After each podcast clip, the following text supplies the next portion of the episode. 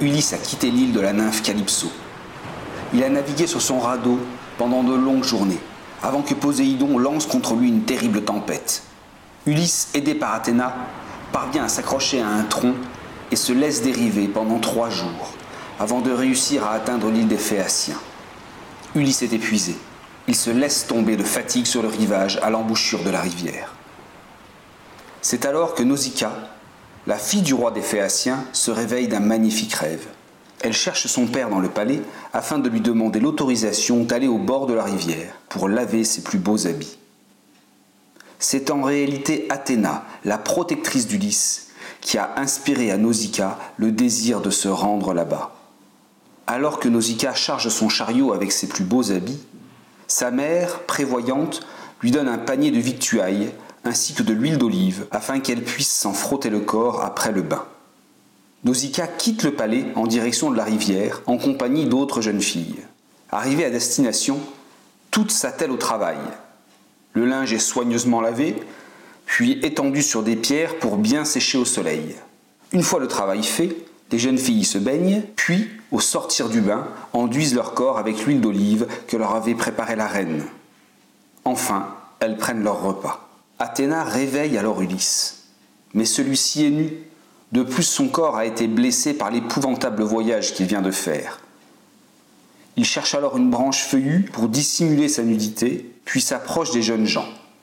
À la vue d'Ulysse, les amis de la princesse s'enfuient en courant. Ulysse fait peine à voir, mais Nausicaa, sûrement encouragée par Athéna, ne part pas. Ulysse lui demande alors de quoi se vêtir.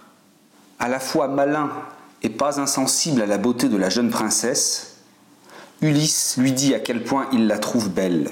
Nausicaa lui répond avec calme et gentillesse, comme pour le rassurer. Elle lui dit Tu ne manqueras de rien ici, car c'est le pays des Phéaciens, et je suis la fille du roi.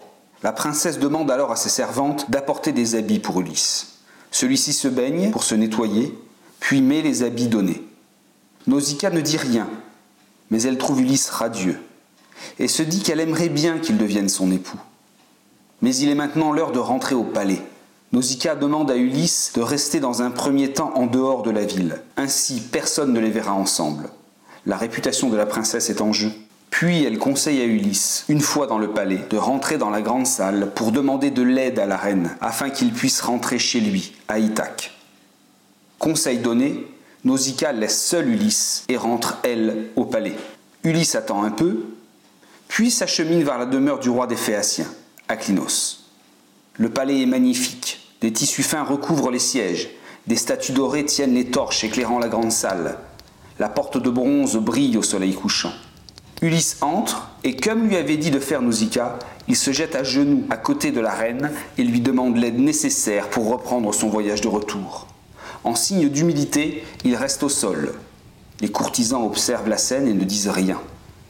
Tout le monde attend de voir la réaction du couple royal. C'est alors que le roi se lève et saisit Ulysse par la main, puis le conduit à la table juste à côté de lui. Il signifie ainsi le bon accueil qu'il lui réserve. Une servante apporte de l'eau pour que Ulysse puisse se laver les mains. D'autres serviteurs viennent avec des vivres afin que Ulysse puisse se rassasier. La reine observe Ulysse. Elle a reconnu les habits qu'il porte. Elle sait que ça ne peut être que sa fille qu'elle les lui a donnés. Elle lui demande alors d'où vient-il et qui les lui a donnés. Sans attendre, Ulysse raconte son histoire, son voyage. Toutes les personnes assemblées dans la salle l'écoutent avec une grande attention.